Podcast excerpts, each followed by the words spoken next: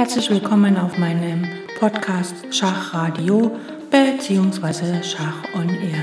Ich freue mich sehr, dass ihr wieder eingeschaltet habt und wünsche euch ganz viel Spaß mit der heutigen Folge.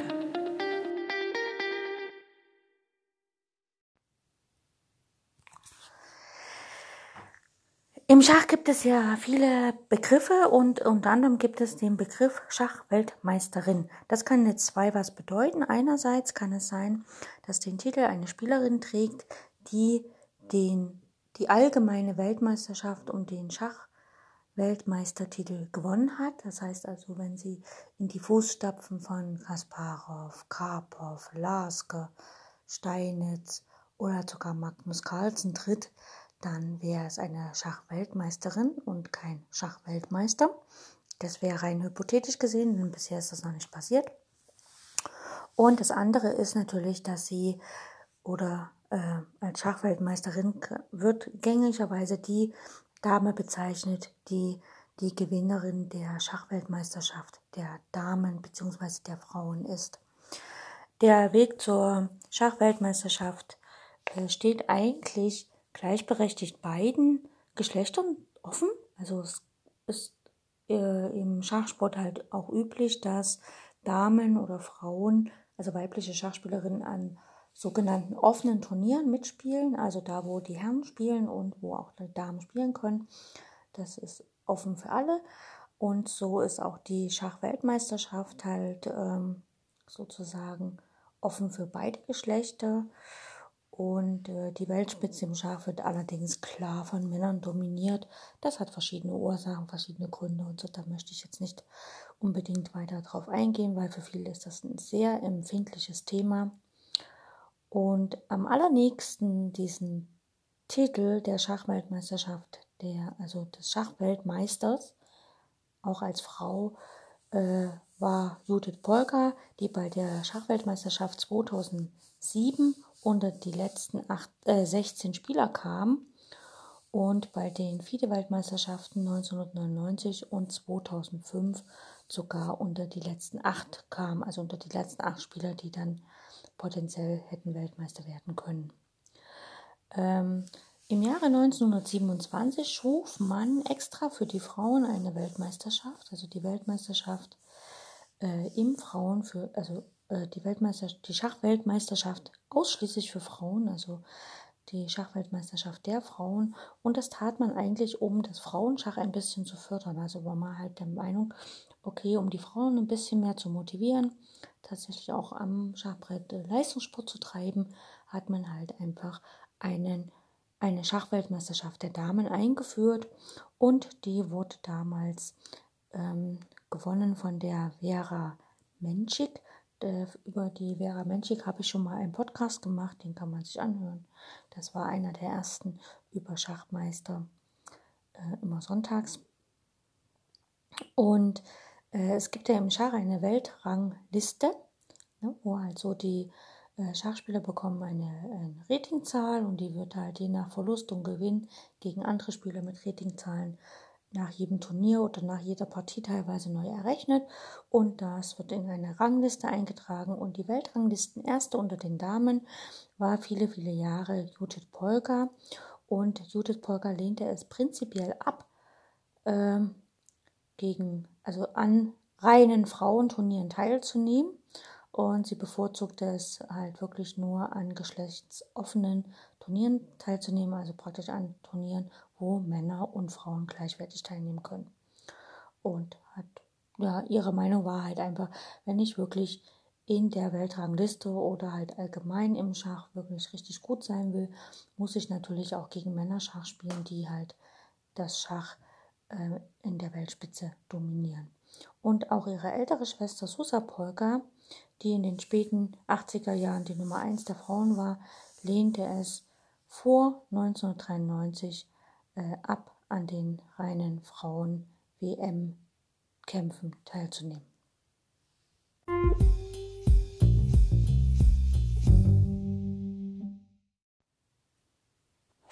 Also wie schon erwähnt, ist die Schachweltmeisterschaft der Frauen oder Damen eine ähm, Schachveranstaltung, die nur offen für Frauen ist.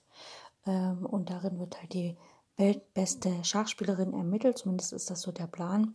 Und diese Veranstaltung wird seit 1927 unter der Schirmherrschaft des Weltschachverbandes FIDE ausgetragen. Und wie auch schon gesagt, die erste Weltmeisterin war von 1927 bis zu ihrem Tod 1944 die Vera Menschik. Und äh, derzeit ist die Frauen, also die Schachwelt, die Frauenschachweltmeisterin, nee, wie sagt man das am besten? Also die Titelträgerin der Schachweltmeisterschaft der Frauen, die Chinesin Yu Wen-jun. Und ähm, seit, 19, äh, seit 2020, also seit 2020, wird die Schachweltmeisterschaft der Frauen ebenso wie die Schachweltmeisterschaft, also die offene Schachweltmeisterschaft, die allgemeine, als Zweikampf zwischen dem amtierenden Schachweltmeister und praktisch dem Sieger des Kandidatenturniers ausgetragen. Das heißt also, es finden Kandidatenturniere statt, um den Herausforderer für den Schachweltmeister bzw. die Schachweltmeisterin äh, zu finden. Und dann wird halt dann ein Zweikampf ausgetragen. Zuvor war das ein bisschen anders und zwar nach 2010 gab es immer im, im Wechsel einmal ein ähm, praktisch ein Zweikampf Ne, so zwischen der Herausforderin und der amtierenden Weltmeisterin. Und das Jahr danach gab es halt immer ein K.O.-Turnier mit 64 Teilnehmerinnen. Und ähm, also das, ja, und das hat man dann halt immer, das, das war ein bisschen, also viele hatten das nicht ganz so gut gefunden. Und letztlich gab es halt durch verschiedene äh, organisatorische Probleme, hatte man seit 2014 immer wieder die Schachweltmeisterschaften der Damen äh, verschoben zeitlich und jetzt hat man halt einfach ein neues ähm, Format gewählt, beziehungsweise hat man sich dem Format der Herren oder der offenen Schachweltmeisterschaft angepasst und jetzt gibt es sozusagen klassische Zweikämpfe mit Kandidatenturnier und Grand Prix und so weiter. Allerdings ist das ja dieses Jahr ein bisschen schwierig. Genau. Ähm, genau, aber die, die Führende in der Weltrangliste, die Judith Polgar, die ähm, hat eigentlich nie an diesen Weltmeisterschaften für Damen mitgespielt. Und ähm, ja, also sie wurde trotzdem als die beste, weltbeste Schachspielerin angesehen, ähm, bis sie dann 2014 quasi ihren Rücktritt vom äh, aktiven Schachsport bekannt gab. Ihre ältere Schwester, die Susa Polka, die schachlich eigentlich stets im Schatten von der Judith Burger stand, äh, hat bereits die Damen, also die Weltmeisterschaft der Damen einmal gewonnen. Und äh, dazu kommen wir aber später, weil ich werde dann später äh, über die weiteren Weltmeisterinnen sprechen. Und heute ist ähm, praktisch die zweite Weltmeisterschaft, also die zweite Dame, also ähm, die erste Dame, die den Weltmeistertitel für die Frauen äh, gewonnen hat, war ja die Vera Menchik. Und nach ihrem Tod fand die nächste Schachweltmeisterschaft der Frauen 1949 50 statt, also es war im Winter. Und es handelte sich dabei um ein Rundenturnier. Also 16 Spielerinnen haben da mitgespielt und die sowjetische Spielerin Ludmila Rudenko siegte und wurde damit die zweite Weltmeisterin im Schach. Und danach wurde analog zu den Männern ein Zyklus von Interzone- und Kandidatenturnieren eingerichtet, um die jeweilige Herausforderung für die Titelträgerin zu ermitteln. Ähm, genau. Und heute werde ich euch ein bisschen was zu Ludmila sagen. Viel habe ich nicht gefunden, deswegen habe ich jetzt ein bisschen mehr über den WM-Zyklus gesprochen.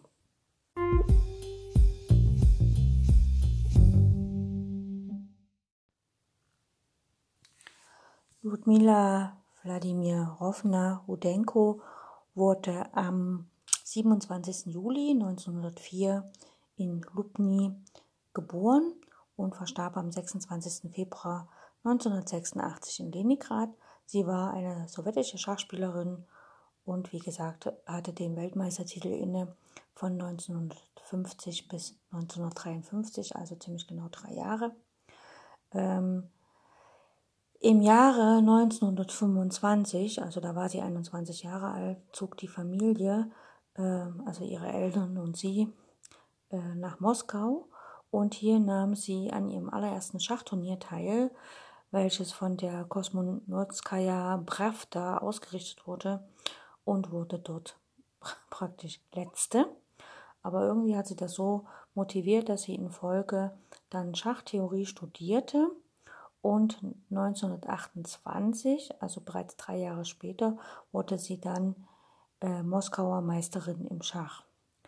Ein Jahr später zog dann die Familie nach Leningrad und in Leningrad trainierte sie unter anderem ähm, mit äh, Peter Romanowski und Grigorin Löwenfisch und wurde dann im Jahre 1932, also drei Jahre später, Stadtmeisterin in Leningrad. In dem folgenden siebten, äh, es folgten sieben weitere Gewinne der Leningrader Stadtmeisterschaft und sie wurde dann auch äh, sowjetische Vizemeisterin in den Jahren 1936, 45, 47, 48 und auch 1953. Also sie hat sich wirklich Stück für Stück immer mehr an, ähm, ans, an Erfolge herangearbeitet.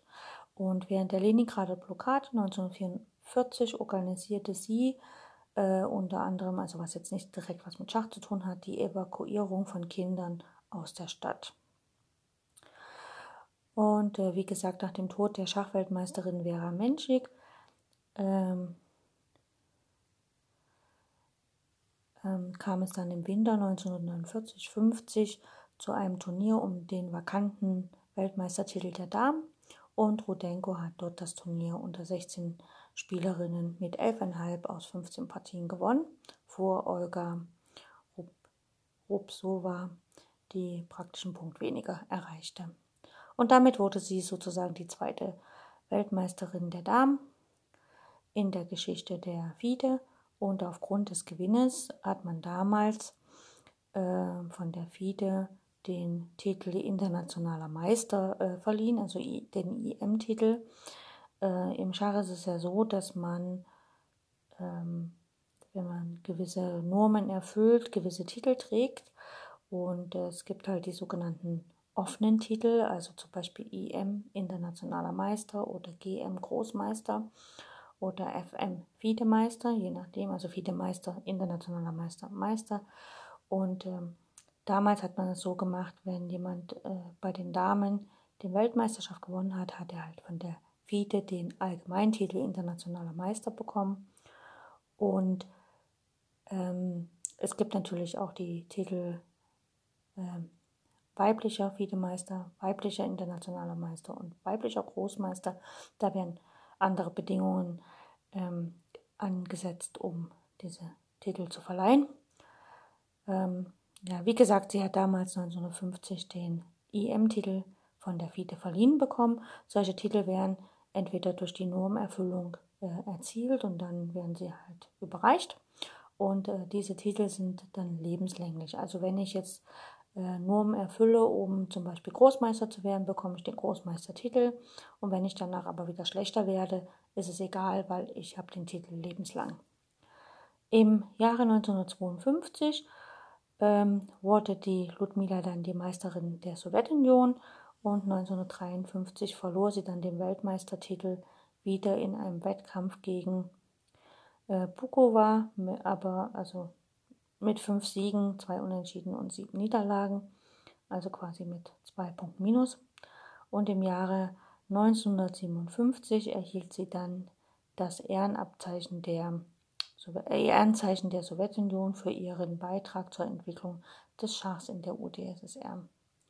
Und 1976 war es dann so weit, dass sie den Großmeistertitel der Damen, also weiblichen Großmeistertitel der FIDE erhalten hat. Und Ludmila Rodenko, die niemals außerhalb der Sowjetunion war, starb dann am 26. Februar 1986 in Leningrad.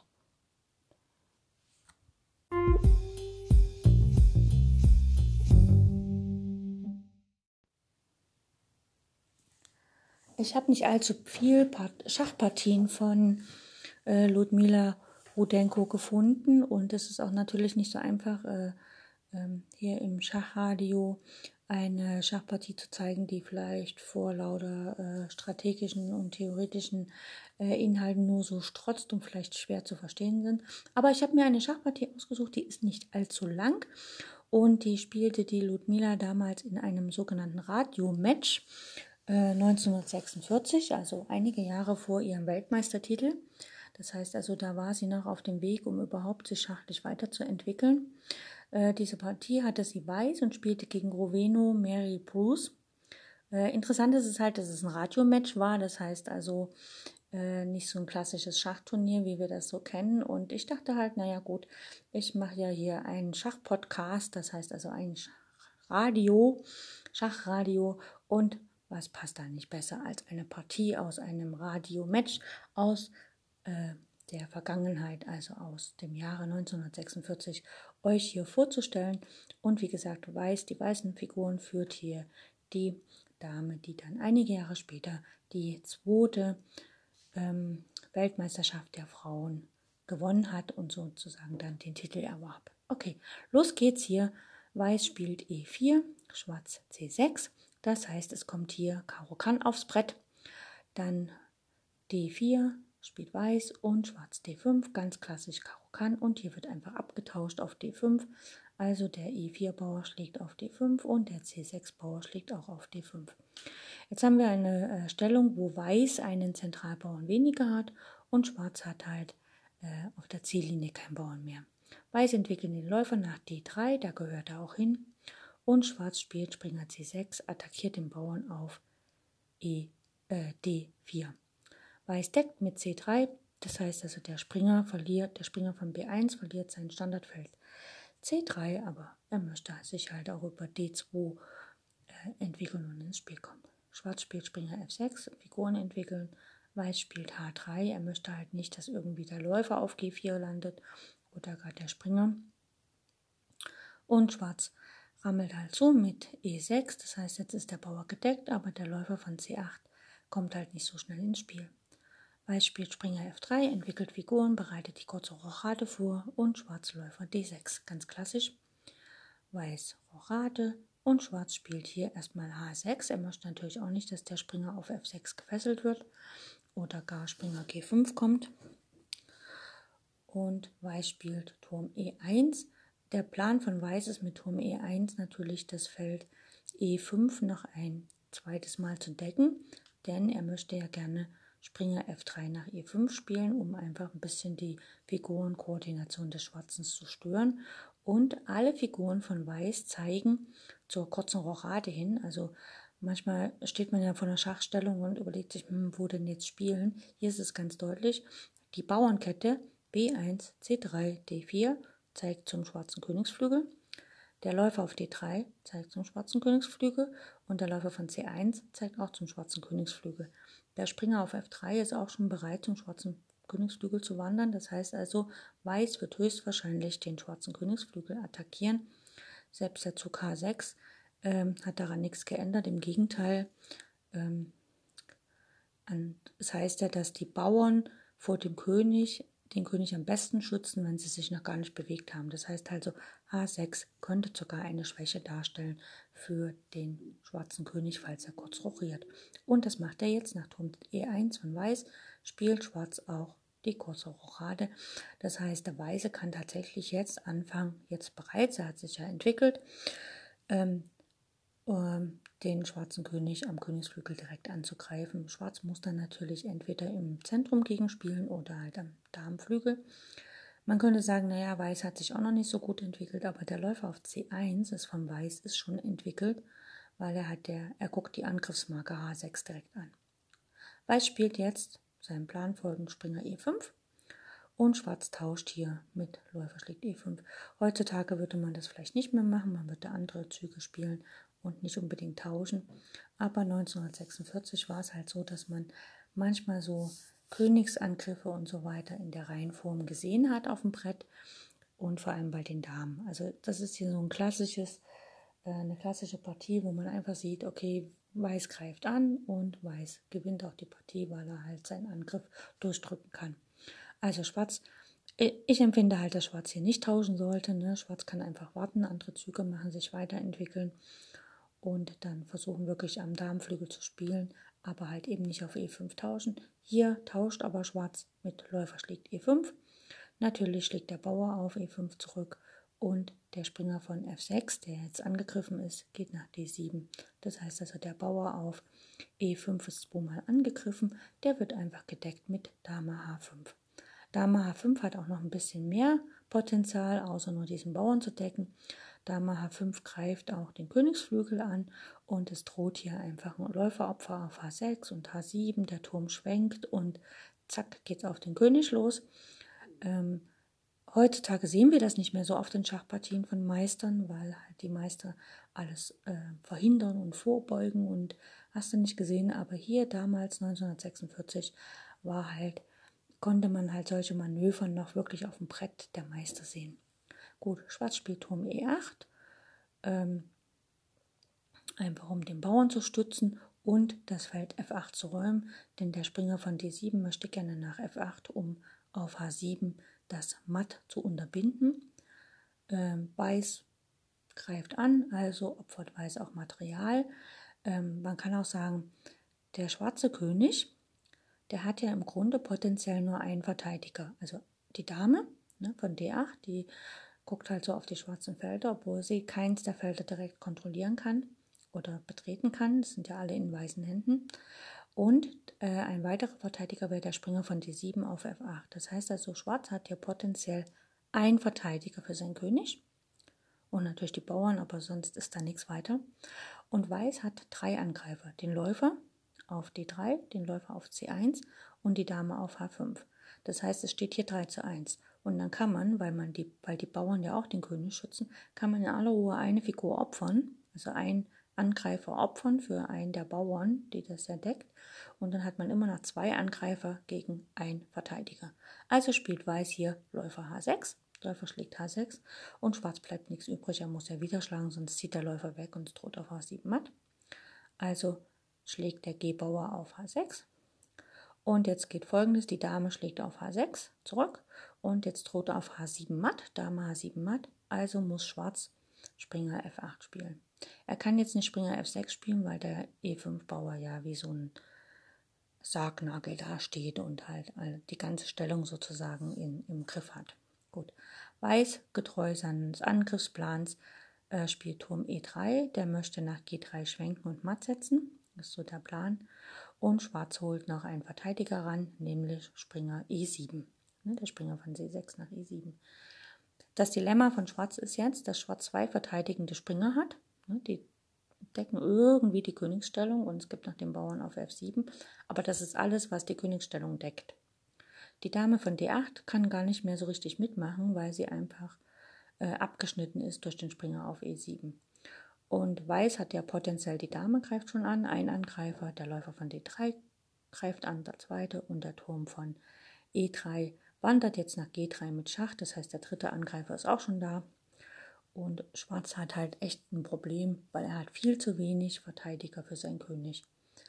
Der Springer von F6 geht jetzt hier nach G6, um das Schach abzuwehren. Äh, von F8 geht nach G6, um das Schach abzuwehren. Und ähm, jetzt kann natürlich auf H7 auch nicht matt gesetzt werden. Aber Weiß sagt sich, okay, der Springer stört, der ist gefesselt, der kann jetzt nicht setzen. Der König kann doch nicht mal aus der Fesselung rausgehen. Also H4, um den Springer nach H5 einfach entweder zu gewinnen oder halt zu vertreiben. Das heißt, Weiß gewinnt hier sein geopfertes Material definitiv zurück und bleibt sogar mit zwei Mehrbauern übrig. Schwarz spielt Springer F5, ist klar, der will die Dame vertreiben, aber der Springer wird einfach mit durch den Läufer rausgenommen, also Läufer schlägt F5 und jetzt muss sogar der Bauer auf F5 schlagen. Das heißt also, der Läufer von C8 wird zwar ein bisschen verlängert, aber er kann erst mitspielen, wenn Schwarz tatsächlich die Chance hat, F5, F4 zu spielen. Weiß spielt H5, er versucht tatsächlich hier äh, den Springer zu gewinnen und Schwarz spielt Dame H4. Er fesselt quasi den Bauern. Der Bauer kann jetzt nicht schlagen, weil dann die Dame auf H6 fällt. Also holt Weiß erstmal noch die nächste Figur ran oder beziehungsweise eröffnet sich die, die Möglichkeit für die nächsten zwei Figuren ranzuholen. Er spielt nämlich Springer D2. Der Springer strebt von D2 nach F3, womit er die Dame auf H4 attackiert. Und natürlich kann jetzt der Turm auf der, auf der ersten Reihe natürlich nach E1 schwenken äh, gehen und dann über die E-Linie auch ins Geschehen eingreifen, beziehungsweise wenn Weiß mal die Möglichkeit hat, den König nach H2 zu stellen, kann der Turm nach H1 gehen, der König geht nach G1 zurück und auch der Turm spielt auf der H-Linie mit. Gut, Schwarz holt einen Verteidiger ran, Turm E6. Er würde ja wirklich gern den Springer von ähm, G5 äh, G6 wegziehen und dann würde der Turm von E6 die Dame auf H6 bedrohen. Gut, Weiß hat einen Plan und es ist immer gut, wenn man einen Plan hat, dem Plan auch zu folgen. Also der Springer von D2 geht nach F3, attackiert die Dame auf H4. Die Dame geht zurück nach E7 und damit ist eigentlich schon die Partie komplett verloren, weil Weiß jetzt natürlich mit dem H-Bauern auf G6 schlagen kann, hat quasi das Material zurückgewonnen und wie gesagt ähm, zwei Bauern mehr behalten, und zwar den äh, G- und H-Bauern, was ja die Dame durch das Opfer mit dem Läufer H6 geschlagen hat. Gut, der Turm von der, der schwarze Turm von E6 schlägt auf G6 den Bauern und der Turm, Turm von G3 schlägt auf G6 den Bauern mit Schach. Ähm, der König kann nicht weggehen, weil die Dame auf H6 ja alles kontrolliert, also muss der F-Bauer auf G6 schlagen und die Dame schlägt nochmal den Bauern mit Schach. Das heißt, Schwarz hat jetzt vier Bauern, Weiß hat sechs Bauern und sonst ist das Materialverhältnis gleich, außer dass der Läufer von C8 dem Turm auf A8 absolut den Weg ins Geschehen versperrt und Schwarz wieder nur ein Verteidiger für den König hat, das ist nämlich die Dame, und Weiß potenziell schon wieder zwei Angreifer da hat, nämlich den Springer auf F3 und die Dame auf G6. Nach Dame schlägt G6 Schach, spielt Schwarz König F8, andere Züge hat er nicht, er könnte auf, auch, auch, auch nach H8 gehen, aber dann kommt trotzdem, wie auch im Spiel, Springer G5. Der Springer von G5 ist jetzt quasi nochmal ein neuer Angreifer und es droht sogar matt in wenigen Zügen. Also das ist ähm, der Springer von G5 strebt ja einfach nach H7 mit Schach. Der König kann sich im Moment nicht wegbewegen. Der Läufer von C8 kann noch nicht eingreifen, weil noch der Bauer auf F5 steht und das ganze Geschehen für ihn stört. Und es würde auch keinen Sinn machen, einfach jetzt hier Läufer nach, ähm, wie soll ich sagen, nach E6 zu spielen. Und Schwarz versucht es halt einfach mit Dame D7 äh, die Dame muss auf der siebten Reihe bleiben, weil sonst kommt ja von Weiß Dame F7 matt. Aber nach Dame B7, äh, ja, Dame D7 von Schwarz spielt Weiß halt einfach Springer H7 Schach. Ähm, das eröffnet den König natürlich noch die Möglichkeit, nach E7 zu gehen. Wäre die Dame auf E7 stehen geblieben, wäre es gleich matt gewesen. Also kommt hier König E7. Und jetzt ist halt ein bisschen das Rätsel, wie kann Weiß innerhalb von zwei Zügen matt setzen. Äh, man muss natürlich, also man sieht hier schon, dass ähm, der König steht halt auf dem Feld und äh, praktisch auf der gleichen äh, Reihe wie er steht neben ihm eine Figur. Das heißt also, man muss nur dieses kleine Karree, das kleine U oder C oder so um ihn drumherum besetzen. Der Bauer von E5, sehen wir schon, hat wieder ein fantastisches Spiel. Er deckt nämlich die schwarzen Felder D6, und F6, was für die weiße Dame sehr wichtig ist, weil wenn die Dame jetzt nach F6 geht und Schach bietet, kontrolliert sie quasi alle schwarzen Felder, die der König jetzt potenziell betreten könnte. Ne, also sie kontrolliert das Feld F6, da steht sie ja, ist gedeckt vom Springer H7 und vom Bauern E5. Sie kontrolliert das Feld D6, D8, F8, sowohl das Feld, wo der König steht, E7 und das heißt, der König muss auf ein weißes Feld, da hat er nur noch E8 zur Verfügung. Denn das andere weiße Feld, D7, das kontrolliert ja, also da steht ja seine eigene Dame. Ne? Deswegen wäre es vielleicht schlauer gewesen, nicht Dame D7 zu spielen, sondern Dame C7, damit der König danach weg kann. Hätte aber letztlich an dem Partieausgang gar nichts geändert. So, jetzt steht der König auf E7, unsere Dame auf F6, die Dame die schwarze Dame auf D7. Das heißt, äh, der schwarze König kann nicht auf das weiße Feld. Und unser Springer steht auf H7. Und der Springer auf H7 kontrolliert das Feld F8 und dann können wir einfach, oder dann hat halt Ludmila Dame F8 matt gesetzt. Ja, eine schöne kurze Partie, 28 Züge in einem Radiomatch, das heißt also der Gegner oder beziehungsweise die Gegner, wahrscheinlich haben die sich auch beraten, haben nicht allzu gut gespielt, was uns natürlich in die glückliche Lage versetzt, einen Königsangriff von Weiß in seiner Reihenform zu sehen, ne? also opfern, äh, Angreifer heranführen, verhindern, dass äh, Schwarz Zeit hat, Verteidiger heranzuführen, äh, Verteidiger abtauschen und dann natürlich weiter, weiter, weiter und nicht nachlassen und letztlich dann im 28. Zug zur Gamma zu setzen. Das finde ich fantastisch und ich hoffe, es hat euch Spaß gemacht und wir hören uns demnächst wieder. Tschüss!